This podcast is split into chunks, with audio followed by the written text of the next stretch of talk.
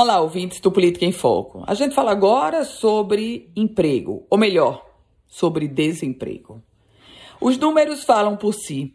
O Rio Grande do Norte teve a sexta maior taxa de desemprego entre os estados brasileiros no segundo trimestre de 2022, ou seja, no recorte entre abril e junho.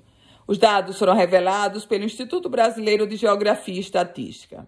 A taxa de ocupação no Rio Grande do Norte foi de 12%. Ficou abaixo somente da Bahia, Bahia chegou a 15,5%.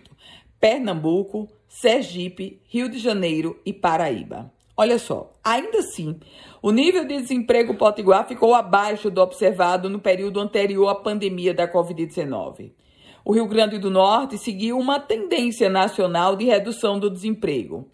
22 estados, olha só, 22 estados registraram queda no desemprego no último trimestre. A taxa no estado Potiguar era de 13% lá no último trimestre de 2019, ou seja, eu estou trazendo um comparativo antes da pandemia. No primeiro trimestre deste ano, a desocupação chegava a 14%. Em comparação ao mesmo trimestre do ano passado, o desemprego registrou uma diminuição de mais de 4 pontos percentuais no Rio Grande do Norte. A taxa era de 16% naquele período.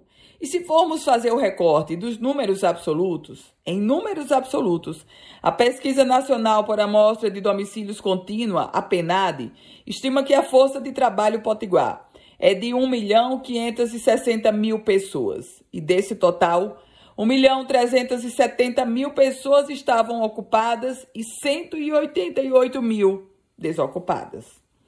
Eu volto com outras informações aqui no Política em Foco com Ana Ruth Dantas.